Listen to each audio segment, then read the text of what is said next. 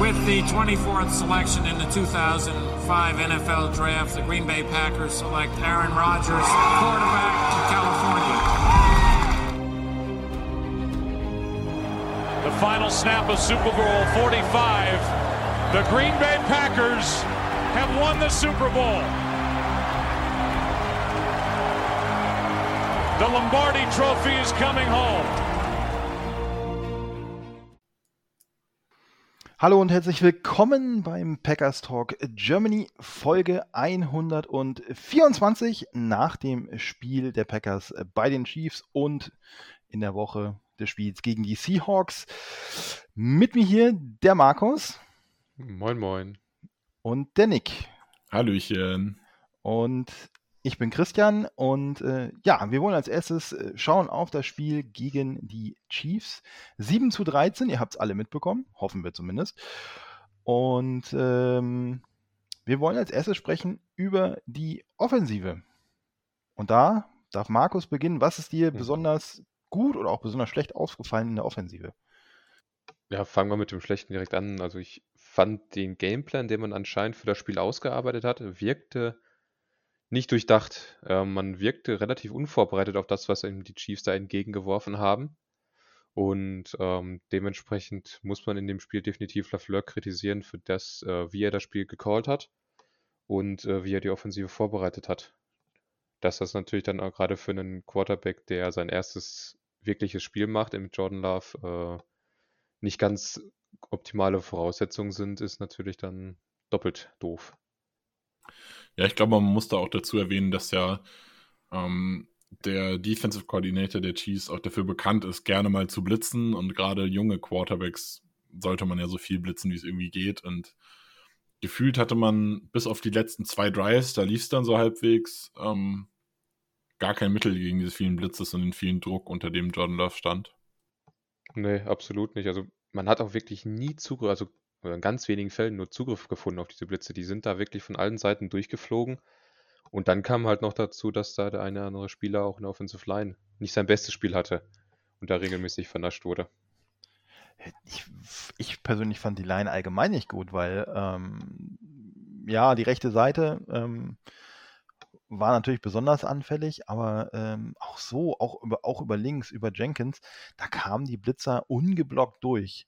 So, und ähm, puh, da mache ich tatsächlich in vielen Sachen Lauf noch nicht mal einen Vorwurf, weil äh, der kommt dann, der hat gerade den Ball in der Hand und dann steht schon der Defender mit den Händen im Gesicht. Also ich fand unabhängig vom Gameplan, die O-Line fand ich stellenweise wirklich katastrophal, aber insgesamt nicht gut. Ja, sie wirkte überfordert. Sie wirkte schlicht und ergreifend überfordert. Also auch mit den Running Backs da drin irgendwie, also klar, die Chiefs haben teilweise so viele Leute ge äh, gebracht, dass du da gar nicht alle blocken konntest. Aber dann haben sie die falschen Entscheidungen getroffen, haben die falschen Leute ge äh, geblockt und dann sind die Leute, die den kürzesten Weg hatten zum Quarterback, sind durchgekommen. Und das ist natürlich nicht das, was du möchtest. Und dann, dass dann John Love den Umständen entsprechend kein großartiges Spiel hingelegt hat, ist äh, offensichtlich meiner Meinung nach. Ich finde es auch so ein bisschen schade, weil, um, können wir jetzt direkt so ein bisschen überleiten zu Jordan Love. Ich finde, so die letzten zwei Drives lief es eigentlich ganz gut und er hat auch, klar, er hat dann am Ende diese Interception geworfen in, im ersten dieser letzten beiden Drives, wo man dann sagen muss, der Pass war einfach nicht gut. Aber so insgesamt hatte ich das Gefühl, der kommt so ein bisschen in den Drive, der findet äh, mal hier Devante Adams, mal da einen Randall Cobb. Und da hatte ich wirklich das Gefühl, wenn man diese letzten zwei Drives am Anfang des Spiels gehabt hätte und wäre damit ins Spiel gestartet, dann wäre da vielleicht auch für Jordan Love individuell mehr drin gewesen und er hätte einen besseren Eindruck hinterlassen, als das jetzt am Ende hat. Aber kann man Love für die Interception so einen riesen Vorwurf machen? Ja, okay, alles klar. Der Wurf, der Wurf war nicht gut, er war äh, deutlich überworfen, aber ich fand, es war auch sehr gut verteidigt. So, und wenn ich das Play jetzt richtig im Kopf habe, er hatte eigentlich auch gar keine andere Option, wirklich jemanden ähm, anzuspielen, weil alles, weil einerseits hat er die Defender wieder im Gesicht gehabt und äh, auf der anderen Seite waren die anderen Receiver gedeckt. Also ich würde ihm da für die Interception nicht unbedingt einen großen Vorwurf machen. Ja, es hat mich so ein bisschen an sein College-Game erinnert, wo er halt irgendwie gesehen hat, okay, es ist alles, es ist nichts offen. Ähm, und es ist halt Druck da und dann wirft er irgendwie zu dem Receiver, den, dem er am ehesten vertraut. Und das ist bei den Packers halt offensichtlicherweise Devante Adams. Ähm, was aber halt auch nicht immer gut. Und dann hat er ein bisschen überworfen, also er war schon schlecht platziert. Dann kann man wieder darüber diskutieren, hm, hätte Devante Adams den jetzt vielleicht auch noch rausschlagen können vielleicht sogar fangen können, aber der Verteidiger hat ihm dann den Ball halt einfach aus den Händen genommen. Also ich würde fast sagen, wenn, wenn Adams den Ball nicht selbst versucht zu fangen, würde er wahrscheinlich einfach nur durchrutschen, weil der Verteidiger zu langsam war. Aber dadurch, dass Adams den Ball one-handed abstoppt und dann greift der Verteidiger danach von beiden Seiten zu, ähm, erst dadurch war diese Inter Interception so möglich. Also es war nicht nur Loves Schuld, aber es war schon auch kein gutes Play von ihm. Also da kann man ihn eigentlich auch nicht, nicht riesig in Schutz nehmen. Also die gehört schon auch mit ihm, diese Interception. Mhm.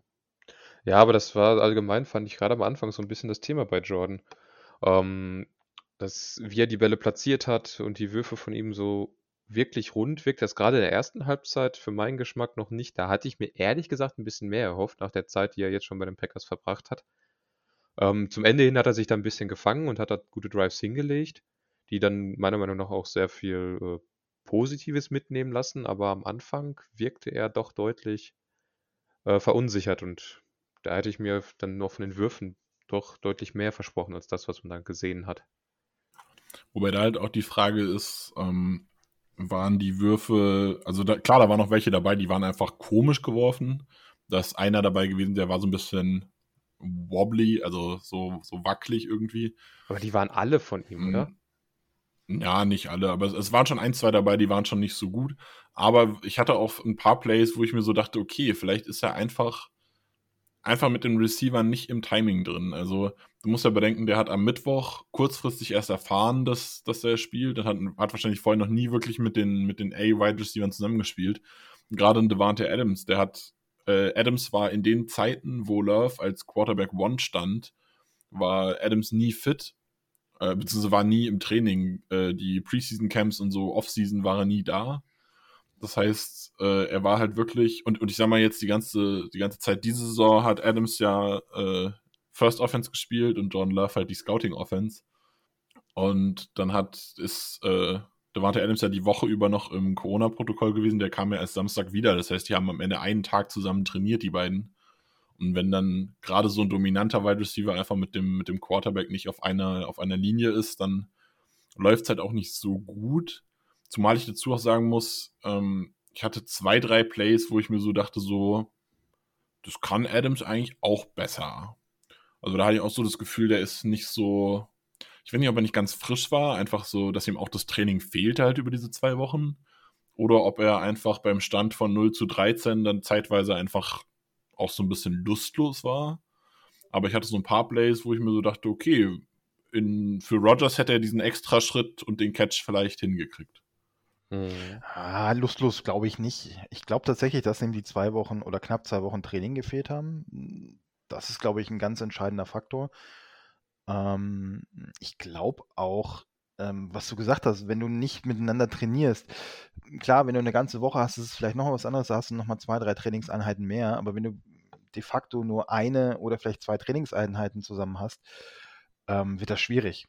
So, und ähm, Erschwerend kommt hinzu, fand ich, ähm, neben dem, was wir schon angesprochen hatten, dass der Gameplan irgendwie nicht so wirklich passte. Ähm, Love musste unglaublich viele lange Third Downs nehmen. Und ich weiß, ich weiß einfach nicht, unabhängig von der Person, ob das für einen Rookie-Quarterback in seinem ersten Spiel unbedingt so dankbar ist. Absolut nicht. Und wenn man dann jetzt noch mit dazu nimmt, ähm, wie blitzfreudig die Chiefs sind, wie viel sie gebracht haben, wie schlecht dieses Ganze von den Packers beantwortet wurde, das ist äh, ein Rezept dafür zu verlieren. Und ja, das muss dafür auf seine Kappe nehmen, ganz klar. Habt ihr für euch ähm, unabhängig davon, dass die Offensive vor allen Dingen in Halbzeit 1 sehr mächtig Dampf, äh, Quatsch, Dampf im Getriebe, genau, äh, Sand im Getriebe hatte, äh, habt ihr euch für euch einen MVP ausgesucht, Nick? Offensiv, defensiv? Offensiv. Offensiv komme ich am Ende wahrscheinlich bei AJ Dillon raus, der ein relativ konstantes Spiel gemacht hat. Er hat mir in der Pass Protection leider auch nicht gefallen, also da hat er sich in die Offense eingereiht. Aber ich glaube, er hat irgendwie vier von vier Bällen, die in seine Richtung kamen, gefangen und darunter auch einen, wo irgendwie alle dachten, es sollte jetzt eigentlich ein Pick sein. Und er ist auch beim, als er gelaufen ist, hat er auch äh, gute Anteile gehabt, hatte sehr, hatte einige gute Läufe dabei. Also, wenn mir einer gut gefallen hat in der Offense, dann wahrscheinlich AJ Dillon. Markus, stimmst du zu? Ja, würde ich voll zustimmen. Also ich verstehe auch nicht, warum man öfter mit beiden gelaufen ist. Einfach, äh, um noch mehr Druck von Jordan Love runterzunehmen. Und, es hat ja funktioniert. Also, wenn bei, also sowohl AJ als auch Dylan gelaufen sind, das hat ja funktioniert. Damit haben wir ja Raum, äh, Yards gemacht, aber naja. Naja, bei, bei 25 Rushes inklusive äh, Jordan Love waren es 122 Yards, also 4,9 pro Lauf. Also da ging was. Vor allen Dingen, weil der längste waren 15 Yards. Da war keiner bei, wo mal wieder 20, 30 Yards auf einmal, der die Statistik schönt. Von daher, ich ja. kann euch nun zustimmen. Ähm, ich komme nochmal auf die Receiver zurück. Adams hatten wir gerade besprochen. Ähm, Waldes Scantling war irgendwie gar nicht auf dem Feld gefühlt. Mir ist ja. jetzt ein, zwei Catches hat er. Einer ist mir so ein bisschen in, in Gedanken geblieben in der zweiten Halbzeit. Ich glaube, das war bei dem Drive äh, vor der Interception oder dem es Interception gab, war ansonsten, war von MVS nichts zu sehen. Oder irre ich da und er hat im Blocking irgendwas richtig gemacht? Ja, MWS und Blocking. Ähm, nee, äh, ich denke, das hängt auch da, damit zusammen, dass Love nicht die Zeit hatte, ihn anzuwerfen. Also der ja, musste also, so schnell den Ball loswerden, da hat MWS ja gar nicht Zeit, sich irgendwie freizulaufen. Ja, stimme ich zu. MWS ist halt auch jemand, der nicht über, also nicht wie ein Devante Adams, der halt einfach durch seine, seinen Release schon ähm, Raum schafft, um ihn anzuwerfen, sondern MWS braucht das ein bisschen Zeit, braucht seinen Deep Speed, um frei zu werden. Und wenn du halt einen Quarterback hast, der, keine Ahnung, nach einer Sekunde den Ball loswerden muss, dann ist halt mit Deep Speed kein Wide Receiver frei. Dazu hat er, glaube ich, auch nur irgendwie die Hälfte der Snaps gespielt, also scheint irgendwie nicht so 100% fit gewesen zu sein, vielleicht auch. Ja. Noch irgendwas zur Offense? worüber ihr reden wollt? Nochmal abschließend, wie fandet ihr, also jetzt mal um es in ein oder zwei Sätze zusammenzufassen, wie fandet ihr Love? Ja, ich glaube, ich bin. Ähm, es war kein gutes Spiel insgesamt, aber ich finde nicht, dass es so dramatisch war und ich finde schon, dass man äh, einiges gesehen hat, auf dem man aufbauen kann. Und man ist jetzt nicht so richtig weiter wie vorher, weil ja, er hat jetzt kein Bombenspiel abgeliefert, sodass man sagt, ja, cut halt Rodgers oder Trading nach der Saison. Wobei das wahrscheinlich sowieso schwierig ist, aber er hat jetzt, finde ich, auch kein Spiel abgeliefert, wo ich sage, ähm, wenn man Rodgers tatsächlich nach der Saison abgibt, dann sind wir voll im Arsch. Ähm, er hat deutlich bessere erste Spiele gemacht als einige andere Quarterbacks, gerade diese Saison, die Rookies zum Beispiel auch letzte Saison, die Rookies haben mir in den ersten Spielen alle nicht so gut gefallen. Also bin zufrieden, denke ich. Hm, ja, ich auch. Ich hatte natürlich so ein bisschen drauf gehofft. Ähm, deswegen hatten wir ja auch versucht, diesen äh, Hype-Train auf die Schienen zu stellen. Ähm, dass er einen Schritt weiter ist. Ich glaube, Adrian Frank hat in seiner Kolumne äh, am Montag darüber geschrieben, dass er auch gedacht hatte, er wäre einen Schritt weiter. Ähm, es ist aber nichts, weswegen ich ihn abschreiben würde. Also hm, mit Sicherheit kommt da alles Mögliche zusammen, kein guter Gameplan, ähm, wenig Training mit der ersten Unit. Das sind alles so Sachen, die ähm, ich ihm zugute halte. Man hat die Schwächen gesehen, gerade so was die, was die Genauigkeit der Pässe anging und auch äh, ja dieses flatterhafte oder wie hat Nick das genannt, Wobbling ähm, der Pässe war natürlich auffällig. Ähm, ganz ehrlich, ähm, Nick hat es auch gesagt, ich habe schon Quarterbacks gesehen, äh, auch welche, die heute äh, zur Elite gehören, die haben in den ersten vier, fünf, sechs Spielen genauso eine oder eine Grütze zusammengespielt, ähm, wesentlich mehr Fehler gemacht. Also es war okay. Es war jetzt nichts, um in Jubelstimmung auszubrechen, es war aber auch nichts, um den Jungen jetzt abzuschreiben. So einfach sehe ich das. Ja, ich denke, ihr habt da beide sehr, sehr viel recht mit. Also man hat, man hat äh, Dinge, auf denen man aufbauen kann. Man, er hat genügend der Sachen, an denen er jetzt arbeiten kann, aber grundsätzlich denke ich, war das von dem, was er gemacht hat, die Entscheidung, die er getroffen hat und so weiter, eigentlich ganz okay, dass er jetzt dann Opfer der Umstände geworden ist. Gut, passiert. ich glaube auch tatsächlich, ähm, das ist der einzige Satz, den ich dazu sagen wollte zu letzte Woche, wäre das nicht so gekommen, sondern Rogers hätte sich einfach ganz, klingt jetzt doof, ganz normal verletzt, wäre das noch wieder eine andere Situation gewesen. Und ähm, ist ja noch gar nicht so lange her, da hatten wir auch so einen Quarterback, den, ähm, wo einige große Hoffnungen drin gesetzt haben, dass der zumindest ein vernünftiger Backup ist. Ähm, Deshaun Kaiser, falls ihr euch noch an den Kaiserschmarrn erinnert. Ähm, und der hat dann äh, das erste Spiel so schlecht gespielt, äh, dass ein verletzter Rogers danach die Partie gegen die Bears drehen musste. Ich glaube, erster ja. Spieltag 2018 war das, glaube ich. Ja, der Handoff an Khalil Mack. Zum Beispiel. Ja. Er hat nur das Trikot verwechselt. Das war wunderschön. Wunderschöner Pass. Nein, aber also, wie gesagt, aber das ist das Einzige, was ich zu letzter Woche sagen würde. Von daher, mit den Umständen passt das. Wechseln wir auf die andere Seite des Spielfeldes zur Defense. Wer möchte beginnen von euch? Nick, Markus? Ach, ich sag, Nick fängt mal an zur Defense. Ja, was mir besonders gut gefallen hat, ähm, vor allem Daniel Savage hat meiner Meinung nach ein richtig gutes Spiel gemacht.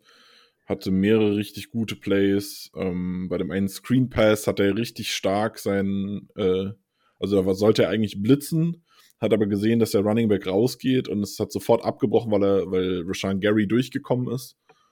Und dann dachte er sich halt, okay, Gary ist an, an Mahomes dran, dann sichere ich den Running Back ab und hat den stark getackelt dann. Also äh, Savage hat auf dem Statsheet dann am Ende nur drei Tackles stehen gehabt, aber hat einen sehr, sehr großen Impact aufs Spiel gehabt, finde ich. Auch in Coverage gut gewesen, hatte, glaube ich, zwei Pass-Deflections noch, wenn ich es richtig im Kopf habe. Also das ist der Spieler, der für mich wirklich so extrem positiv rausgestochen ist. Mhm. Markus, hast du dir schon einen John Barry-Schrein gebaut?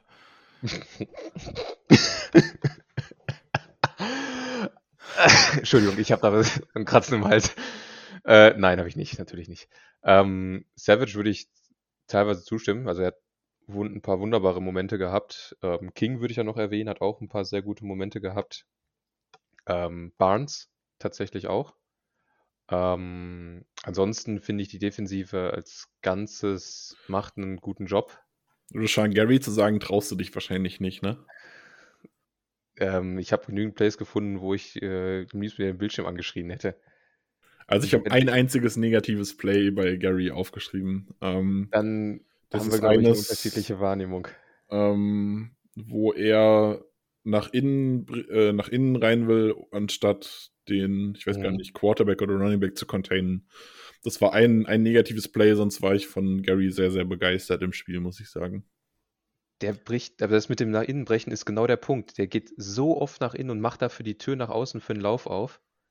Also das ist äh, unfassbar. Also das macht Preston auf der anderen Seite deutlich besser. Und Dafür das macht, das macht Preston auch, halt auch keinen Druck. Ja, so viel Druck hat äh, Gary in dem Spiel auch nicht auf, aufs Feld gebracht. Das war der eine, die eine Szene, wo er den Sack kriegt. Und ansonsten dann, wenn er ungeblockt durchkommt, kann er mit seiner Speed wunderbar arbeiten. Aber sobald die Chiefs ihn geblockt haben, war bei dem auch Ende. Na, das finde ich jetzt auch ein bisschen übertrieben. Also, also Sean Gary hatte ein Sack, zwei Quarterback-Hits und zwei mhm. Quarterback-Hurries gestern äh, im, im, Spiel am Sonntag. Bei mir ist laut und, NFL Jesus hat er sogar drei Quarterback-Hits. Aber ist ja auch egal, ja, zwei oder drei. Ich fand halt, der hat auch, äh, er hat so ein bisschen Pech gehabt. Da waren so zwei, drei, auch das letzte vor dem, vor dem letzten Pass von Mahomes. Äh, macht eigentlich, finde ich, in dem Play alles richtig und ist dann diese Tausendstel oder Zehntelsekunde zu spät, äh, weil sonst ähm, gibt es da äh, auf einmal die Chance auf Vierter und Zehn, wenn ähm, Gary da die Zehntelsekunde schneller ist. Also ist auch ein bisschen unglücklich und ein bisschen Pech dabei, finde ich. Ähm, ja gut, aber das ist auch wieder eine Szene, wo er ungeblockt durchkommt, wo er rein theoretisch mit seiner, mit seiner Athletik arbeiten müsste. Da hat aber, nee, der muss, er muss noch einen, um einen Blocker muss er drum rum. Vor allen Dingen, wenn man Holmes ja. dann, ja, er, er, wenn er, wenn er innen durchgeht, also quasi rechts vom, vom Blocker weg, ähm, mhm. dann hat er den direkten Weg. Dadurch, dass mal Holmes aber nach rechts rausgescrambled ist, muss er wieder um den Verteidiger rum. Das hat mal Holmes schon gut gemacht, muss man nicht Ach, ganz. Die Szene meinst du das, ja, okay. Ja, da muss er wieder um den Verteidiger rum, schlägt den Verteidiger auch und kommt dann wirklich diese Zehntelsekunde zu spät. Ähm, gut, sei es drum. Ähm, Ja. Barnes angesprochen. Ich, Mhm. Also ich bin, Markus weiß ich, der ist kein Freund von diesen äh, PFF-Ratings, Ja. aber kann mir einer logisch erklären, wie das Rating, dieses ganz, ganz schwache Rating von Chris Barnes zustande kommt? Ganz ich ehrlich, weiß es auch Ahnung. nicht. Also ich Keine fand, Ahnung. Barnes hat ein gutes Spiel gemacht. Hat, also Ja. ich, ich würde ihn auch, also ich hätte ihn nicht positiv rausgehoben. Also für mich sind die drei, also Savage als allererster, dann King und Gary sind so für mich die drei, die nach oben rausgestochen haben. Äh, Barnes fand ich einfach gut dabei in einer guten Defense. Aber das Rating bei PFF muss ich auch nicht verstehen. Also kann ich auch nicht verstehen. Ich Also- fand, ja, Entschuldigung. Nee, mach du ruhig zuerst. Ähm, King stimme ich dir tatsächlich zu. Ich hätte Barnes tatsächlich auch in meinen Top 3. Ich hatte in der Review hatte ich ähm, Barnes und King rausgehoben. Barnes zum einen wegen des einen Tackles for Loss und natürlich dieses, was natürlich sehr spektakulär aussieht, ähm, wo er den Running Back kurz vor der Endzone noch abräumt. Und zwar unglaublich sauber abräumt. Ich glaube, das ist das eines der saubersten Tackles, ähm, die ich in den letzten Wochen gesehen habe. Ja, Der ist keinen Millimeter mehr nach Mhm. vorne gekommen seit Ja, Kontaktbeginn. Das, also, das war ein richtig stark. geiler Tackle. Das war ein richtig, das war ein richtig gutes Tackle. Also ähm, von daher Barnes King, ähm, ja, und dann hätte ich auch Rashawn Gary gehabt. Das wären so meine drei gewesen. Mhm. Markus wollte auch noch was sagen, aber ich, aber ich habe dich unterbrochen. Ja, im Prinzip hast du genau die Punkte schon angesprochen, die ich auch ansprechen wollte. Ähm, ja, Barnes hatte immer wieder, hatte auch immer wieder Probleme mit seinen Runfits. Also da habe ich jetzt auch aus dem Kopf heraus zwei, drei Szenen, ich könnte euch jetzt nicht sagen, wo im Spiel sie sind, wo er halt einfach sich für die falsche Lücke entscheidet. Wo er einen Blocker vor sich hat, sich für die falsche Lücke entscheidet und dann ähm, der Running Back durchrutscht. Das hat er immer wieder und das wird er hoffentlich irgendwann abstellen können. Aber er hat halt auch einige richtig gute Plays gemacht und dementsprechend, also ihn würde ich da in der Gruppe schon noch hervorheben, einfach gerade weil er diesen einen Touchdown da zum Beispiel verhindert. Wir haben vor dem Podcast ja schon ein bisschen gesprochen. Ähm, und zwar über die Kollegen Douglas und ähm, Campbell. Nick, Mhm. du fandest die beiden nicht gut. Ja, also sie waren auch nicht grauenhaft. Ähm, Campbell hat immer noch ein gutes Spiel gemacht, aber er ist, finde ich, zum, zum Niveau der letzten Wochen äh, oder der restlichen Saison. Also Campbell ist ja sogar aktuell als äh, Defensive Player of the Year Kandidat im Rennen gewesen jetzt irgendwie, ähm, was halt sehr, sehr extrem gut ist und die Leistung hat er in dem Spiel nicht gebracht, finde ich. Ähm, Gerade in Coverage ist er mehrmals nicht gut aufgefallen. Also wir haben vorher schon diskutiert, ob das eine Play über ähm, Der Kelsey-Touchdown, der erste. Genau, der Kelsey-Touchdown, ob der eventuell seine Schuld war. Also ich habe mir das nochmal intensiver angeschaut. Für mich sieht es ganz klar so aus, als hätte er eigentlich eine, eine Zone in der Mitte verteidigen müssen gegen Kelsey und ist Mhm. aber auf den Run-Fake reingefallen. Also das, wenn ich es einem Spieler zuschreiben müsste, würde ich es definitiv ihm zuschreiben. Ähm, ja, da war gerade in Coverage war einiges nicht so toll. Und dann hatte ich auch eins, zwei Tacklings, die ein bisschen unsauber waren. Ich glaube, bei dem einen hat er sogar verloren, aber hat ihn äh, weit genug aufgehalten, dass dann andere da waren, die mittackeln konnten. Da war ich nicht so glücklich. Und Douglas, er hat halt gezeigt, dass er eben doch nur ein, ein, ein Practice Squad Player war, den man geholt hat. Also er ist da immer noch gut dabei gewesen, aber gerade bei dem, bei dem allerletzten Catch von Tyreek Hill wurde er doch schon ordentlich vernascht und auch vorher im Spiel sah er nicht überragend aus. Ja, würde ich dir sogar so zustimmen. Also bei Campbell, äh, da haben wir jetzt das gesehen, was man die letzten Jahre so aus ihm gesehen hat. Also jetzt so in Arizona oder so. Ähm, der bei dem, genau bei dem Touchdown äh, würde ich dir inzwischen voll zustimmen. Ich hatte mich da auch erst so ein bisschen noch auf Savage eingeschossen, weil eben Savage deckt halt zusammen mit King einen Spieler und das ist, heißt für mich immer, irgendeiner ist da zu viel auf dem Feld. Wenn der Spieler nicht gerade Tyreek Hill heißt. Ähm, dementsprechend, aber wenn man den- sich den Play dann noch mal ein paar Mal anschaut, sieht man ganz klar, dass da Campbell vollkommen äh, auf den Run reinfällt und dann halt Kelsey einen easy Touchdown schenkt. Und Douglas, ja, der ist die letzten Wochen schon immer wieder, also die Offensiven haben ihn ja auch immer wieder als äh, meisten Spieler angeworfen. Also ich glaube, immer wieder die meisten Targets bekommen und ähm, klar, es hat eine Weile funktioniert und jetzt funktioniert es halt nicht mehr. Nick fiel das gerade noch ein, ähm, dass wir auch über Chanton Sullivan sprechen müssen. Äh, mir von Sullivan ist tatsächlich wirklich nur richtig in Erinnerung geblieben. Das ist das letzte richtige Play, wo wir gerade schon gesprochen haben. Der Pass von ähm, Holmes auf äh, Tyreek Hill. Ach stimmt, Oh. das war Sullivan, nicht Douglas, ne? Das war, das war Sullivan, Ja, der, ja. der äh, da wie auf einer Eisbahn umhergeschlittert ist. Und Nick, du hast mitgezählt, dreimal weggerutscht ist, bevor Hill sich den Ball schnappen konnte. Ja, also Hill hat drei Cuts gemacht und bei jedem Cut lag Sullivan halb auf dem Boden. Es war nicht, nicht toll, das Play. Und er hat auch sonst, also er hat auch sonst einige Big Plays zugelassen. Also der, das biggest Play, in Anführungszeichen, 25 Yards von Kelsey ging auf ihn. Ähm, ich glaube, noch ein zweiter Pass auf Kelsey ging auf Sullivan, wo er die Coverage versaut hat. Also, das war echt. Also, wenn ich einen ne- nennen müsste, der wirklich schlecht gespielt hat, was in dieser Defense insgesamt immer noch ordentlich war, also die Defense war stark, gerade gegen die Chiefs, dann ist Sullivan definitiv der, der am, am schlechtesten war, sage ich jetzt mal. Würde ich dir teilweise widersprechen wollen. Also ja, Sullivan hat seine Fehler gemacht. Da gehe ich mit dir mit. Aber das waren tatsächlich nicht so viele Fehler. Also das waren so drei, vier maximal. Dass die natürlich alle dann zu den Ergebnissen geführt haben, die du gerade aufgezählt hast, ist ja, das ist dann Pech für ihn. Aber ansonsten hat er doch durchaus auch Momente gehabt, wo er seinen Job super gemacht hat.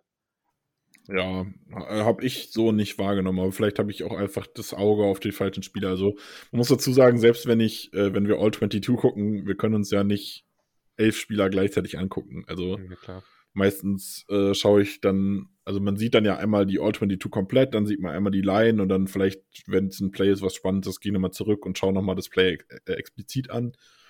Aber sonst, und da übersieht man dann gerne auch mal jemanden irgendwie in guter Coverage, aber ich weiß nicht, ich hatte nicht das Gefühl, dass er so, dass er mir wirklich gut gefallen hat in dem Spiel. Eigentlich über kein Play wirklich hatte ich danach das Gefühl gehabt, boah, das war jetzt richtig gut von Sullivan. Nee, er hatte kein richtig gutes Play, aber er hat äh, durchaus eine, auch eine, eine Menge an Plays gehabt, wo die einfach wirklich in dem System, was gespielt werden sollte, das war, was gemacht werden sollte. Ich fand, ich fand auch, also wie gesagt, bis auf diesen, wirklich diesen letzten Pass, wo das, was natürlich extrem, Entschuldigung, blöd aussieht, wenn du da äh, den Schlittschuhläufer machst und äh, gefühlt keine Kufen unter, unter deinen Schuhen hast, ähm, ist mir Sullivan eigentlich nicht wirklich negativ aufgefallen. Aber wie du angesprochen hast, Nick, jeder hat da irgendwie so einen anderen Blick. Der eine konzentriert sich mehr darauf, der andere darauf. Dann passiert vielleicht etwas, was wichtig ist. Ähm, aber wir haben es auf den ersten Blick nicht so gesehen, was dann erst auf den zweiten Blick sieht. Okay, da hat der ähm, vielleicht einen Fehler gemacht oder sieht nicht so gut aus. Und ähm, der Kelsey-Touchdown ist da so, glaube ich, das Paradebeispiel, ähm, wie man das sehr unterschiedlich auch analysieren kann. Ich hätte ihn jetzt nicht unbedingt auf Anhieb äh, Campbell zugeschrieben, den Fehler, aber ähm, wenn man genauer drüber nachdenkt, ja, er fällt da schön auf den Run rein, ist dann halt diese zwei Schritte zu spät. Ähm, wir haben gerade gesagt ähm, und auch schon am, am Sonntag während des Spiels festgestellt, ähm, die Defense hat als Ganzes sehr gut funktioniert. Markus will sich noch keinen Schrein bauen, aber ist es, wenn man auch die Entwicklung der letzten Woche bedenkt, das ist nicht nur das Spiel jetzt am Sonntag, sondern die Entwicklung der letzten Woche, ähm, entwickelt sich da eine Defensive, die höheren Ansprüchen genügt, Markus? Ähm, die Richtung ist auf jeden Fall da. Also zumindest ähm, scheint das, was Barry mit der Defensive macht, äh, für die Spieler besser zu passen als das, was, Pat, äh, was Patton damit gemacht hat. Also dieses Cover 2, viele Kurzzonen und dann hinten mit Amos und Savage die tiefen Zonen abzudecken, scheint für die meisten Spieler deutlich ähm, komfortabler zu sein. Die scheinen sich dabei deutlich wohler zu fühlen. Man muss dazu sagen, dass Cover 2 grundsätzlich auch eine Defensive ist, die schlechtere Spieler besser macht, als sie sind. Einfach dadurch, dass der Raum für Fehler ähm, etwas größer ist, weil du eben gerade zum Beispiel in dieser mittler, im mittleren Bereich hinter der Line of Scrimmage ähm, deutlich mehr Spieler neben dir hast, die eventuell deinen Fehler ausbügeln können. Ähm, dementsprechend können sich da durchaus eine Line finden und wenn man jetzt noch äh, vorne mehr Pressure bekommen würde, denke ich mal, ist das auf einem guten Weg, auch in eine äh, Top Richtung Top Defense zu gehen. Ähm, was mich noch, was ich noch ansprechen wollen würde, was aber jetzt wieder ins Negativ reingeht, Savage gefällt mir nicht als Cover 2 Deep Safety.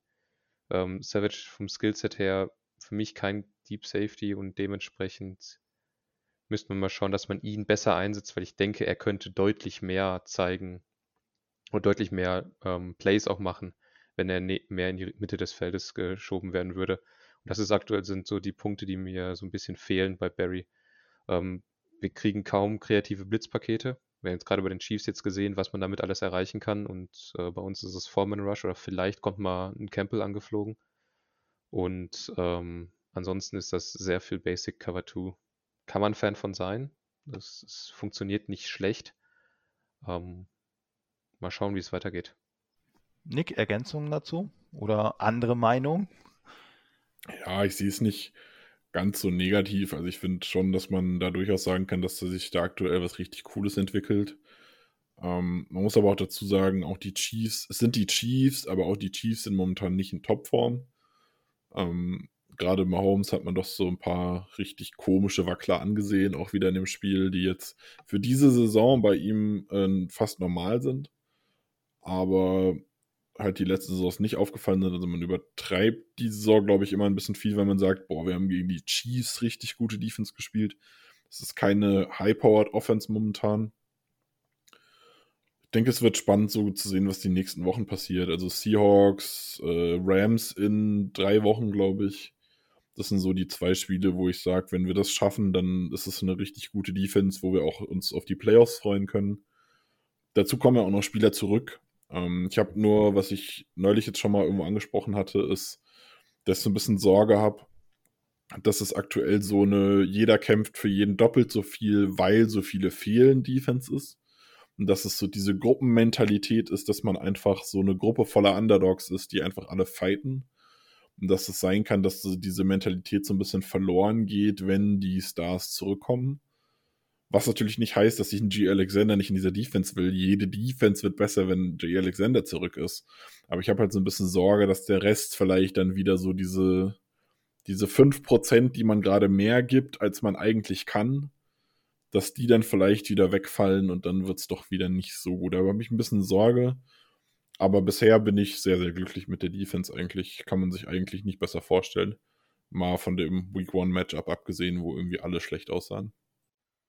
Ich glaube tatsächlich noch nicht mal, dass das so einen großen ähm, negativen Effekt hat, wenn die tatsächlich alle wiederkommen sollten. Ne? Sprich, Jair, sprich Darius Smith irgendwann. Also kann ich mir tatsächlich nicht vorstellen.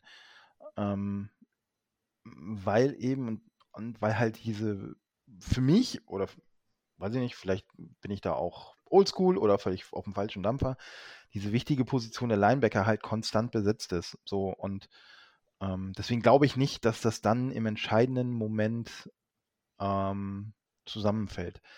Ich finde auch, ähm, gerade wenn King seine Form so, so ein bisschen hält, die er so in den letzten zwei Spielen angedeutet hat, und wenn Alexander wieder zurückkommt, ähm, ich glaube, das gibt dann nochmal eine Stabilität, als wenn du da wie gegen, ähm, gegen wen war das, wo Stokes und Douglas spielen mussten.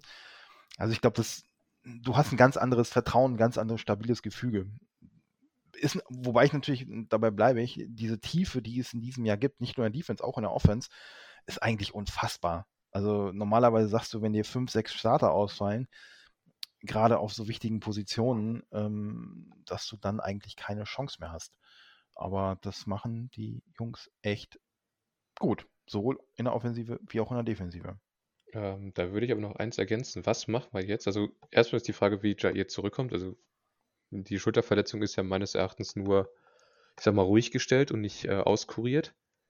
Ähm, wenn die Offensiven jetzt aber ihren Gameplan umstellen und nicht mehr ähm, praktisch von der Seite, wo Jair spielt, weggehen und dann nur noch Stokes und King fokussen und den Slot, wenn je nachdem wer von beiden wo spielt. Das könnte unter Umständen wieder ein paar Big Plays hageln. Ja, aber dann ist es halt so. Also dafür hätte man dann, wenn Jair zurück ist, halt dann wieder einen Lockdown-Corner auf der Seite. Also dann kann sich halt der einer der Safeties noch ein bisschen mehr mit um die Seite kümmern oder so. Also da habe ich jetzt nicht so viel Sorge. Also ich glaube, gerade Gameplan-technisch und so allgemein Defense-technisch Ähm, ob ich jetzt zwei, drei Plays über dieselbe Seite kriege oder halt auf jeder Seite zwei, stört mich jetzt, macht für mich wenig Unterschied, glaube ich. Für mich glaube ich auch. Und wir dürfen ja auch nicht vergessen, bei allem Positiven, was Stokes beispielsweise hatte, er hat immer pro Spiel ein so ein Big Play zugelassen, was entweder zum Touchdown führte oder wo er so wie gegen Arizona so gerade um den Touchdown drumherum kam. Ähm, ja. Aber ich glaube, das, das, das wird sich die Zeit zeigen.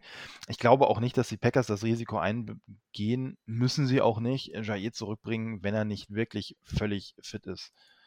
Also kann ich mir beim besten Willen nicht vorstellen. Habt ihr noch was, was ihr zur Defense ansprechen wollt, oder sind wir da soweit schön und safe und shiny? Ich will eigentlich nichts mehr zur Defense ansprechen. Ich will aber auch nicht zu den Special Teams kommen, wenn ich ehrlich bin. ja. Und dabei habe ich mir so eine tolle Einleitung einfallen lassen. Und die erste Frage geht nämlich direkt an dich, Nick, was die Special Teams angeht. Hast du Hunter Bradley vermisst? Nein, weil Snap, die Snaps waren auch nicht schlechter, aber sie waren halt scheiße. Also, sie waren halt immer noch nicht gut. Es war, ach, ich hatte gehofft, dass es jetzt besser wird. Ich habe immer noch ein bisschen Hoffnung. Vielleicht war er einfach nervös. Erstes Spiel, dicker Druck. Ja, keine Ahnung. Ich verstehe nicht, wie so ein scheiß Job, so ein Drecksball nach hinten zu werfen, so schwierig sein kann, dass wir diverse Leute haben und keiner kriegt's hin. Das kann doch nicht so schwer sein. Das ist eine Perso Position, dein einziger Job ist, diesen dummen Ball nach hinten zu werfen. Ich habe da kürzlich tatsächlich ein Video von, ähm, von, von, von Bill Belichick gesehen, wie er darüber spricht, was er dazu sagt, äh, ob es nicht sinnvoll wäre, den Long Snapper einfach irgendwie, keine Ahnung, dem Center mit aufzudrücken oder so. Und da hat er halt schon gesagt, dass es Gründe dafür gibt und dass es nicht so schwierig, äh, nicht so einfach ist und die Abstimmung schwierig ist und bliblablub. Aber ey, ja, vielleicht, vielleicht sehe ich es auch einfach falsch, weil ich es nie selbst gemacht habe, aber ich kann mir nicht vorstellen, dass jemand, der einfach nur dafür bezahlt wird, einen Scheißball 15 Yards nach hinten zu werfen, dass das so kompliziert ist. Naja, wir haben ja im letzten Spiel gesehen, dass es offensichtlich doch ein bisschen komplizierter ist. Es hat uns immerhin sechs Punkte gekostet. Denn die beiden die, äh, verkalkten Field Goals gehen meiner Meinung nach äh, komplett auf die Kappe vom Long Snapper. Da kann Crosby auch nichts mehr machen. Naja, sie gehen schon auch mit auf die, auf die Kappe vom Holder. Ja, okay. Ähm, weil, also klar, die Snaps waren nicht gut, aber ähm, gerade im Vergleich zu einem J.K. Scott, der zwar in den Punts deutlich unkonstanter war als jetzt ein Bochokes, der in diesem Spiel das, den ersten schlechten Punt dieser Saison hatte, ähm, aber Stokes hat gerade, äh, Stokes, ähm, Scott hat gerade als Holder sehr, sehr viel von dem Mist, den Hunter Bradley gemacht hat, wieder ausgeglichen, dadurch, dass er halt richtig konstant und gut war als Holder. Und das kriegt bisher ein Buchhawkes halt nicht so hin, habe ich das Gefühl. Also war der Wechsel von Scott zu Bojo ein Fehler? Nein, als, wie gesagt, als Panther ist er deutlich besser. Und mit einem guten Longsnapper wäre er auch als Holder gleich gut, aber er ist halt nicht so gut im Korrigieren der Fehler der Longsnapper, was sich dann halt gefühlt, zumindest so ist mein Eindruck, äh, dann halt auch darauf auswirkt, dass dann dieser komplette Snap-Hold-Prozess einfach insgesamt schlechter ist und dann Crosby halt ein bisschen mehr Probleme kriegt. Ja, wenn uns das anfängt, aber Punkte zu kosten, dann müsste man vielleicht wieder drüber nachdenken, eventuell doch mal einen Wechsel zu machen. Ich weiß nicht, ob J.K. Scott irgendwo ist. Vielleicht können wir ihn ja einfach nur als Holder einstellen. ich rede so nicht über J.K. Scott. Wir haben so viele komische Roster-Spots, dass einfach Scott einfach nur als Holder einstellen. Ein nee, Holding, ich habe nicht, ein Holding Specialist in der NFL, Alter. oder, oder, wir, oder wir kämpfen uns einfach durch die Saison und in der nächsten, im nächsten Draft in der fünften Runde wieder Long Snapper geholt. In der äh. ersten Runde. Blake Ferguson auf was? Ja, Oh nee, nicht das schon wieder. Ist er nicht inzwischen in der NFL? Aber das Thema nicht inzwischen äh, Der spielt bei den Chargers, glaube ich. Ah, okay. Also ich, mehr Liebe für Longsnapper bitte, ja? Also, verstehe euch nicht. Ich habe das äh, schon ganz oft Wende dich da an, Ich habe ich hab sehr, sehr viel Liebe für Longsnapper. Also Blake Ferguson war mein persönliches Draft-Baby. Bei den Dolphins ist er übrigens.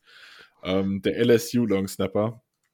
Ähm, ich mag Longsnapper, die gut sind aber ich, umso mehr hasse ich Long, also nicht hassen, aber umso mehr gehen mir Longsnapper auf die Nerven, die scheiße sind.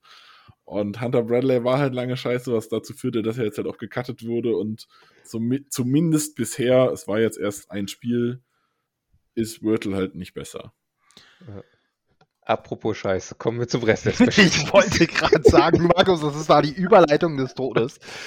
ähm, wir wollen die Special Teams nicht am Longsnapper festmachen.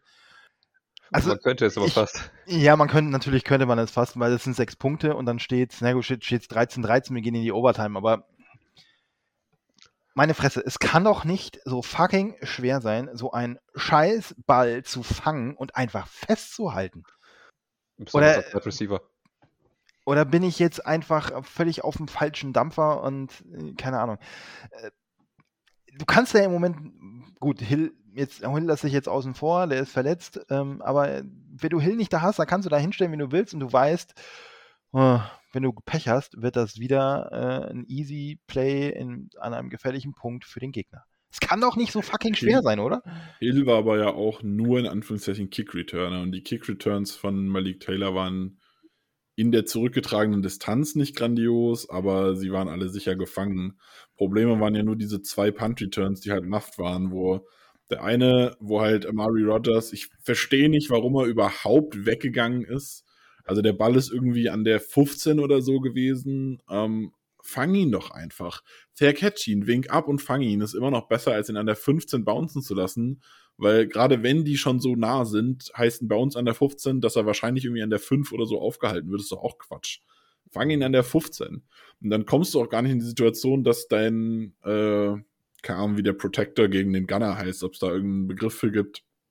Derjenige, der den Gunner blocken soll, Malik Taylor, dass der dann halt irgendwie über seine eigenen Füße stolpert und dann der, der bouncende Ball ihm gegen den Fuß fliegt. Es ist unglücklich, aber man hätte es halt damit lösen können, dass der Mario Rogers einfach diesen Kackball in die Hand nimmt und dann danach äh, direkt, ich glaube, es war so direkt der nächste Punt, da, ich weiß nicht, was er gemacht hat, er stand einfach einen halben Meter irgendwie neben der Stelle, wo er hätte stehen sollen. Und dann greift er so halt nach links hoch und kann den Ball einfach nicht festhalten und dann fällt er halt raus. Da hat er dann Glück gehabt, dass der äh, Chief den Ball irgendwie nicht richtig festgehalten hat und er ihm auch durch die Hände gefluppt ist und Rogers dann wieder draufspringen konnte. Aber meine Güte, vercatcht den Ball, wink ab, fang den scheiß Ball und ich bin mittlerweile auch so weit, dass ich sage, dann stell halt Randall Cobb wieder hin, der hat es früher auch gemacht. Du musst ihn ja nicht laufen lassen. Wenn er nicht fit genug ist, um zu laufen und oder vielleicht nicht fit genug ist, äh, dass man Angst hat, dass man ihm alle Knochen bricht, wenn er, wenn er frontal getackelt wird, dann stell ihn halt hin und lass ihn einfach abwinken, so wie wir das äh, vor ein paar Jahren mit Jamal Williams gemacht haben. Der Punt-Returner war aber eigentlich nur Punt-Catcher und alles abgewogen hat. Aber alles ist besser als das. Und ich verstehe auch nicht, dass man dann Mariotas trotzdem noch drei oder vier Punts danach drin lässt. Also es tut dem Spieler doch auch nicht gut, ihn so dann in diesen Druck zu bringen. Wobei der eine Return war gar nicht so schlecht. Das nur so nebenbei. Und äh, derjenige, der den ähm, Gunner so ein Block oder wegblocken soll, beziehungsweise diejenigen heißen Jammer.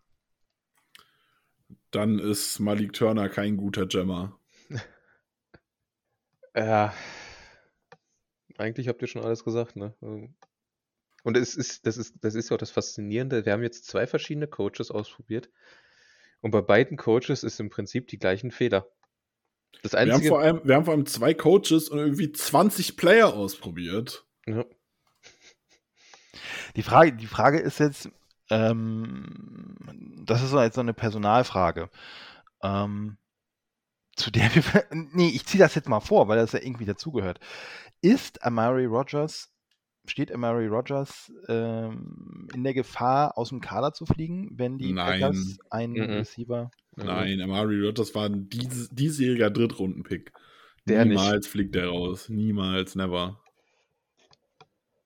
Klare Sache. Ich bin mir da noch nicht so sicher, aber gut, meine Güte. Ich würde wahrscheinlich Malik Taylor rauswerfen, aber gut, das ist.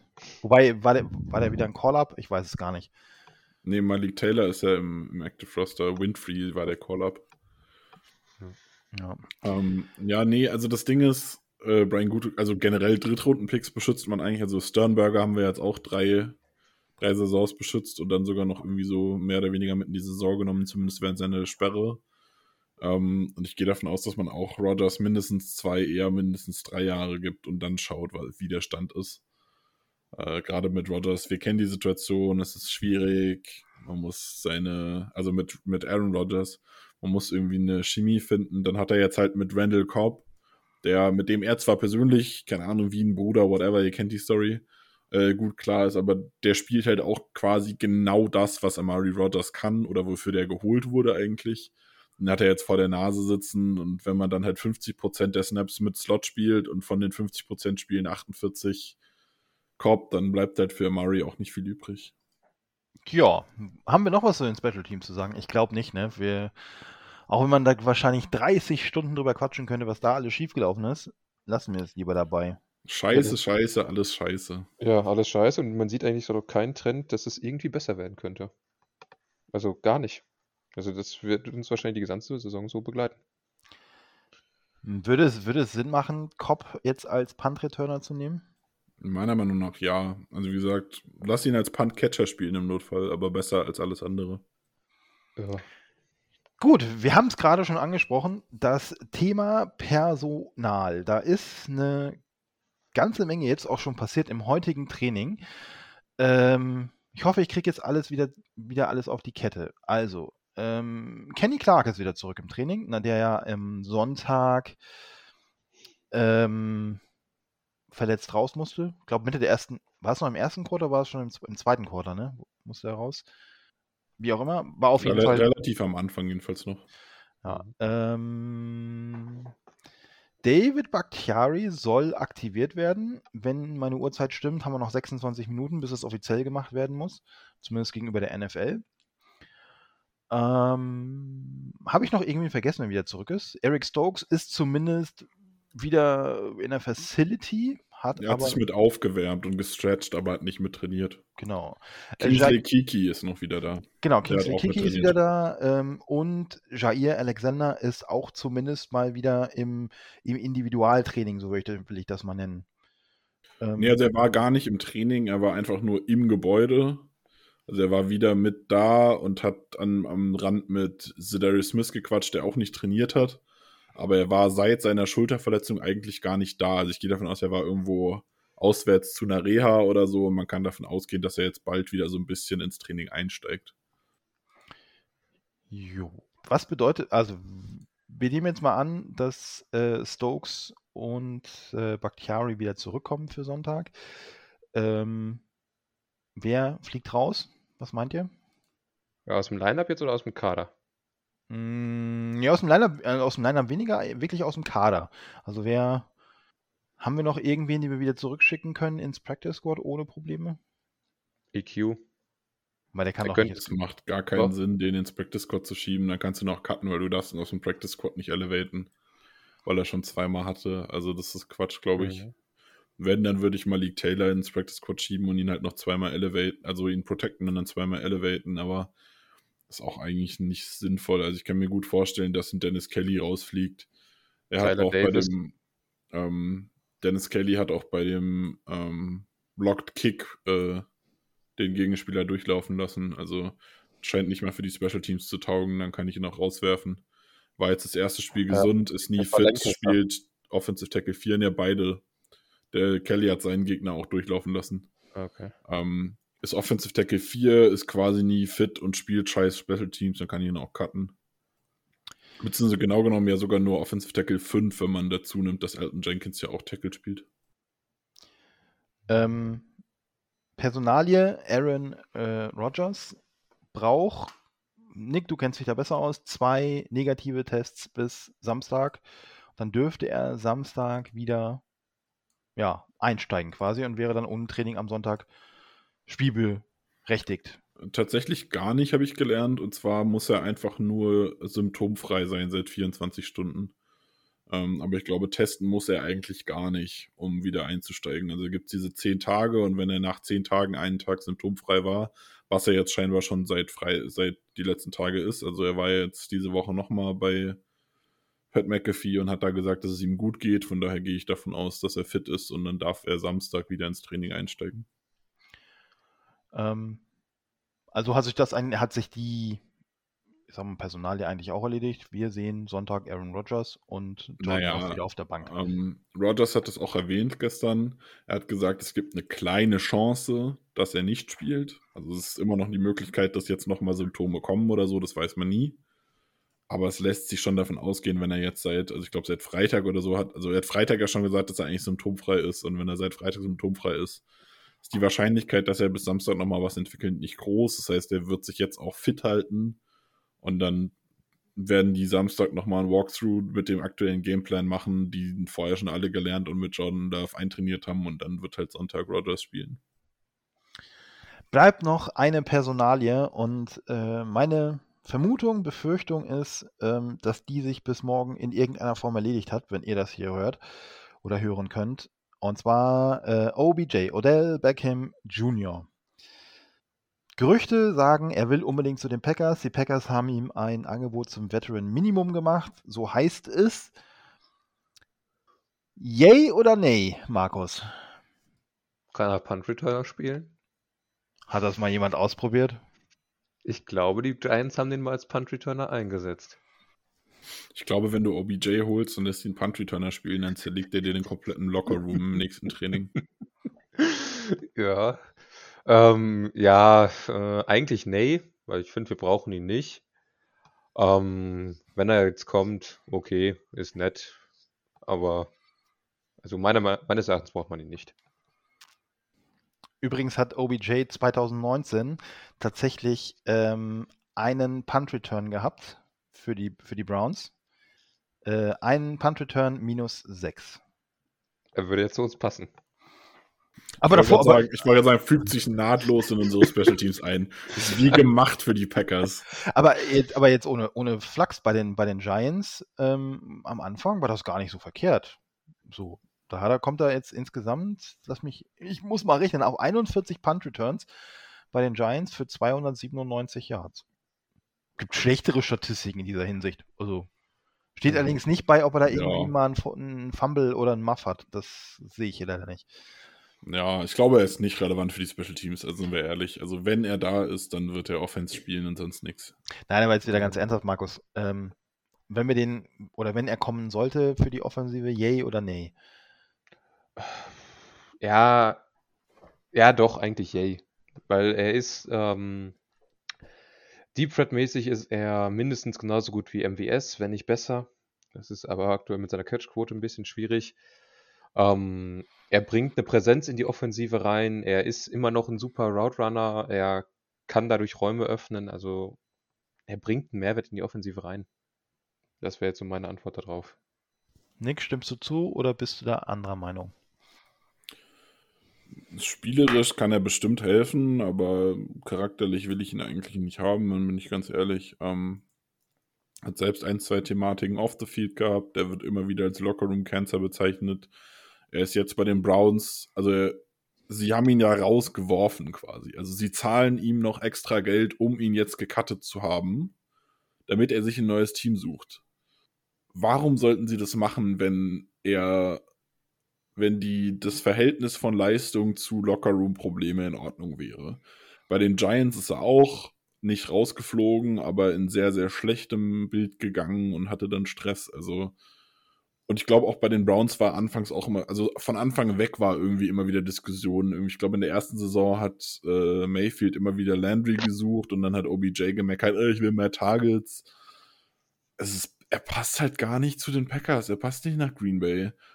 Devante Adams hat jetzt gerade, also vor 15 Minuten in der PK gesagt, dass er mit äh, OBJ gesprochen hat und zwar nicht und zwar nicht zu invested werden will, also sich zu sehr sich in, auf irgendwas versteifen will, aber er hat pretty high, also relativ hohe Chancen äh, sieht er oder hat er Hoffnung, dass, äh, dass OBJ bei den Packers landet.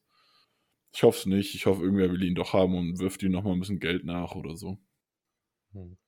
Wobei man da anfügen muss, dass Markus Kuhn, der ja mit ihm zusammengespielt hat, in seinem Podcast erwähnt hat, dass OBJ nicht die Diva ist, äh, für die er gemacht wird. Also kann man jetzt so und so sehen. Ich habe auch grundsätzlich eher deiner Meinung, Nick, dass er da, was man so hört an den Stories gerade aus Cleveland raus, ähm, gehen wir weg mit dem. Um, ähm, Markus Kuhn hat aber auch seit sechs Jahren nichts mehr mit den Giants zu tun. Also spielt ja. seit sechs Jahren nicht mehr für die Giants und hat daher seit sechs Jahren OBJ nicht mehr im Lockerroom erlebt. Das ist natürlich richtig. Ich finde ich find aber auch, er bringt uns sportlich nicht wirklich weiter. Also weiß ich nicht. wir haben ja die Diskussion lang und breit im, im, Discord gehabt. Natürlich, er hat Talent und wir wissen alle, wenn der gut drauf ist, zerlegt er dir jede Defense. Aber er hat das einfach in den letzten Jahren nicht gezeigt. Klar, mit, mit Eli und später mit äh, Jason Baker Mayfield hat er jetzt nicht gerade die Elite-Quarterbacks da um sich. Aber zumindest Baker war auch den letzten Jahren nicht so schlecht, ähm, dass es seine Auftritte, dass es OBJs Auftritte rechtfertigt. Also, weiß nicht, ich sehe auch erstmal keinen sportlichen Mehrwert. Aber gerade auch, irgendwer hat gerade einen Tweet von ähm, äh, Lili Schau gepostet, die Elton Jenkins zitiert, der ähm, mehr Waffen haben möchte oder je mehr Waffen er hat ähm, oder es Aaron gibt, desto besser ich weiß nicht, ich habe halt einfach meine Zweifel, dass, abgesehen vom Lockerroom, dass es auch sportlich einfach nicht passt. Auf der anderen Seite, ganz ehrlich, wenn er fürs Veteran Minimum tatsächlich ähm, signed, dann kann der auch totale Grütze spielen und Running und äh, Receiver Nummer 6 sein. Also, ja.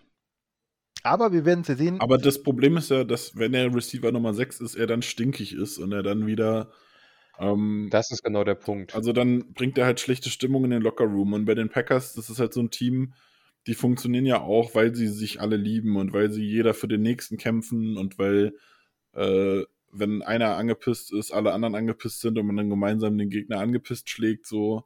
Also, es kommt ja, also das gehört bei den Packers ja schon auch dazu, dass da jeder für jeden kämpft. Und wenn du dann so eine Diva im Lockerroom hast, die dann vielleicht irgendwie tatsächlich noch gut ist mit einem Devante Adams oder so und ist dann stinkig auf einen Alain Lazar, Beispielnamen, ähm, sowas hilft halt dem Lockerroom auch nicht weiter. Nee, absolut nicht. Also der kann dir, wenn der jetzt, also er muss ja damit le definitiv leben, dass er bei den Packers maximal Wide Receiver Nummer 2 ist. Theoretisch sogar eigentlich eher Wide Receiver Nummer 3, wenn man mal Lazards Rolle in dieser Offensive betrachtet. Ja, ähm, gerade als Blocker ist halt OBJ ja. auch nicht so pralle. Das heißt, für gerade den ganzen Laufkram muss ja Lazar doch wieder spielen. Genau. Und ähm, das muss er einfach fressen. Und ähm, das ist halt die Frage, wenn er bei den Browns schon so ähm, auffällt, wo er eigentlich ganz klar mindestens mal Wide Receiver 2, wenn nicht 1 ist, und dann da so rummault, ähm, bei den Packers wird das eigentlich von den Targets her nicht viel mehr werden. Ja, alles gesagt zu diesem Thema. Ähm, ihr da draußen, ihr seid bestimmt schlauer oder schon schlauer, wenn ihr den Podcast hört. Ähm, weil ich kann mir nicht vorstellen, dass sich das jetzt wie Kaugummi durch die ganze Woche zieht. Ähm, von daher überraschend. Apropos schlauer, wenn ihr schlauer sein wollt, ähm, habe ich noch ein Zitat von äh, Acton Jenkins. Ähm, I thought I was gonna be the next guy up after Jordan, but they brought Blake Bortles in. Also Acton Jenkins macht sich Hoffnung, dass äh, wenn Rogers nochmal ausfallen sollte, dass er tatsächlich Quarterback spielen kann. Zuzutrauen. Der, hat, der hat Bock auf noch mehr Geld, als er als Offensive Tackle wahrscheinlich eh schon verdienen wird in seinem ja. nächsten Vertrag. Ja, aber ähm, Acton Jenkins ist das auch zuzutrauen, denn das Schweizer Taschenmesser wird ja so ein bisschen rumgeschoben werden. Aber dazu empfehle ich euch äh, von ganzem Herzen die Kolumne von von Jo, die findet ihr bei uns auf der Homepage zum Thema Elton Jenkins, wo der spielen könnte, wenn Bakhtiari tatsächlich am Sonntag zurückkehrt, wovon auszugehen ist. Apropos Sonntag, boah, wieder eine Überleitung des Todes hier. Äh, wir spielen gegen die Seahawks. Ähm, Seahawks sind 3-6, glaube ich, ne? Habe ich das richtig im Kopf? Ja, 3-6. Hm, ja, kommt hin. 3-6. Nee, 3-5. Äh, stimmt, die hatten schon eine Buy. 3-5 sind sie. 3-5. Ähm, generell, was erwartet ihr von dem Spiel, Markus? Ähm, gute Frage, nächste Frage. Was erwarte ich von dem Spiel? Ich, ein Sieg. Ähm, ich bin gespannt drauf, wie wir bestimmte Matchups handeln. Ähm, wenn man jetzt auch hört, dass Chris Carson wohl wieder zurückkommt, das könnte interessant werden. Ähm, für mich persönlich das interessanteste Matchup ähm, wird Metcalf gegen unsere Defensive Backs sein. Also entweder King oder Stokes oder je nachdem, gegen wen er sonst mal antritt. Ähm, einfach für, als für die, also für, für Stokes wäre es äh, mal ein richtiger Test, weil er da gegen einen Wide Receiver spielt, gegen den er sonst bisher nicht gespielt hat, der durch seine Physis und durch seine Geschwindigkeit hervorsticht, der nicht so äh, agil ist in den Routen. Das könnte Stokes zum Vorteil kommen. Und für King wäre es halt einfach, ja, die haben schon mal gegeneinander gespielt und ich denke, es ist meiner Meinung nach auch so ein bisschen das passendere Matchup, weil King ist größer, King ist ein bisschen kräftiger als Stokes. Und ähm, dann Metcalf gegen King, das wäre dann ein Duell, was sehr, sehr interessant wäre, wer sich da durchsetzen kann. Nick, du hattest irgendwie ein anderes äh, Key-Matchup für Sonntag im Blick. Ja, eigentlich wie genau das gleiche, nur auf der anderen Seite des Spielfelds. Also, und zwar habe ich unseren Wide Receiver 1 gegen die DBs der Seahawks. Äh, wenn ich mir angucke, dass Devante Adams, wen der da so als Gegenspieler bekommen könnte, das ist ein Sidney Jones auf Cornerback, ein DJ Reed auf Cornerback. Auch die Safeties. Jamal Adams ist vielleicht der schlechteste Coverage Safety der Liga, ist ein genialer Blitzer und auch okay im Runplay, aber er ist halt als, als Coverage Safety mies. Quandre Dix ist okay, ist gut, aber also ich habe vor dem Defensive Backfield gar keine Angst und da bin ich mal gespannt, was die Seahawks für einen Gameplan entwickeln. Gerade wenn halt Rogers zurück ist und dann diese Chemie wieder da ist, ähm, was die dann für eine Idee haben, wie sie Devante Adams stoppen werden. Also ich sehe es nicht und von daher gehe ich aus, gehe ich davon aus, dass für die Packers offensiv Devante Adams gegen die Defensive Backs so das Key-Matchup ist, was das Spiel gewinnen wird. Ich hätte mir tatsächlich als Key-Matchup äh, äh, Russell Wilson gegen die Defense ausgesucht, weil, ähm, naja, ich, ich habe da so meine Zweifel. Klar, es war nur in Anführungszeichen gebrochener Finger, aber ich habe tatsächlich meine Zweifel, wie fit Wilson wirklich ist oder ob er vielleicht fitter ist als gedacht. Keine Ahnung. Aber ich entscheide mich um und weil ich das vorhin tatsächlich oder weil ich vorhin darüber gestolpert bin, dass der Mittwoch wieder ins Training einsteigt, nämlich Chris Carson gegen die Run-Defense der Packers. Ähm, die hat ja überraschend, finde ich, relativ konstant auf einem Level gespielt. Jetzt Sonntag will ich gar nicht bewerten, weil, Entschuldigung, die Running Backs der ähm, Chiefs sind jetzt nicht unbedingt Elite, aber auch davor gegen Arizona mit, mit Edmonds und Connor hat man ganz gut gespielt. Also da bin ich sehr gespannt, wie sie Chris Carson in den Griff kriegen, wenn der wirklich fit ist und wirklich spielen sollte. Das wäre so mein Key-Matchup für ja, Woche 10. Nick, meinst du, Adams schafft die 200 Yards? Boah, wenn ich eine Board Prediction abgeben müsste, was wir ja nicht mehr machen, aber dann wäre tatsächlich Adams für 200 was, was, was spannend wäre, ja. 200 und drei Touchdowns. Hier habt ihr es zuerst gehört. Wir, wir wollen es nicht übertreiben, 202 reichen auch. Gut, äh, wir müssen noch tippen. Hm. Sonst heißt es wieder, ich habe es wieder vergessen. Diesmal vergesse ich es nicht, tippen. Ja, dann fang doch direkt mal an. Was ist dein Tipp, Christian? Mein Tipp? Ich habe jetzt drei Touchdowns Adams gesagt, ne? äh, 35-14 Packers. Das ist satt. Das ist ähm, ordentlich. Ich würde es nicht ich, so übertreiben. Ich, nee, ich, äh, nee, pass, ich, aus, aus zwei Gründen. Erstens glaube ich nicht, dass äh, Russell Wilson so fit ist, dass er die Bälle wieder so werfen kann, wie man es von ihm gewohnt ist. Das ist das eine. Das, das heißt, von den 35 kommt die, nur die Hälfte von der Offense.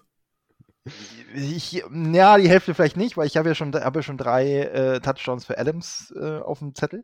Äh, ich glaube tatsächlich, dass es mal wieder, oh, das ist wieder sehr bold. Oh Gott, was rede ich da? Ähm, dass es zumindest ein Touchdown aus der Defense gibt.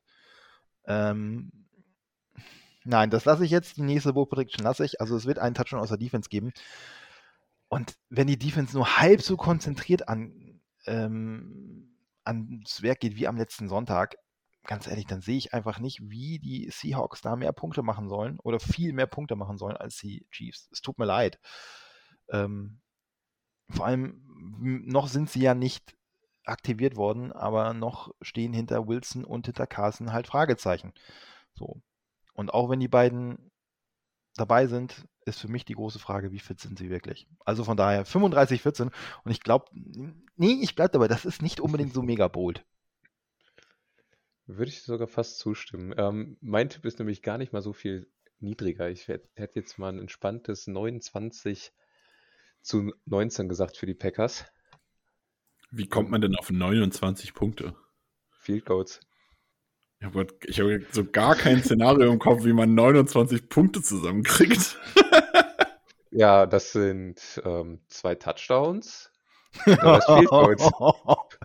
Zwei Touchdowns und fünf Field Goals, ja, das Ja. stimmt. Läuft. Du kannst es aber noch anders machen. Du hast, du hast drei Touchdowns, davon einem in der Two-Point-Conversion. Mhm. Äh, nee, brauchst du gar nicht. Äh, drei Touchdowns, zwei Safeties und einen, ein Field Goal. Dann musst du sagen, drei Touchdowns, davon zwei mit einer Two-Point, dann bist du bei 26 und dann noch zwei Field Goals, bist du bei 29. Oder so. Ich mach's, ich mach's ein bisschen entspannter. Ich bin bei einem 28-17 und mein 28 kriegt man ganz chillig mit vier Touchdowns hin. wovon zwei Devontae Adams fängt.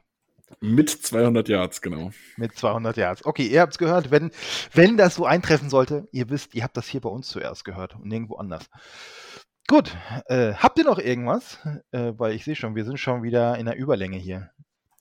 Ja, man könnte noch sagen, dass das Spiel am Wochenende bei RAN läuft, also beziehungsweise bei Pro7 Max mit äh, Stecker, nee, nicht äh, Stecker, Izume, Werner als Kommentatoren-Duo und natürlich ähm, in der Red Zone of the Zone und im Game Pass für euch zu sehen. Und ich kann euch sagen, wer definitiv nicht bei Pro7 Max zuschauen wird. Ihr könnt ja mal raten. Ich auch nicht, aber Gut. dann, Markus, noch irgendwas? Go Pack Go. go back, ja, es war kurz und schmerzlos. Ich würde auch sagen, äh, bevor ich Nick das letzte Wort überlasse, euch äh, viel Spaß beim Spiel am Sonntag. In diesem Sinne, go pack, go. ja, von mir auch. Danke fürs Zuhören, danke fürs Mitmachen an euch beide. Bis zum nächsten Mal. Go Pack Go.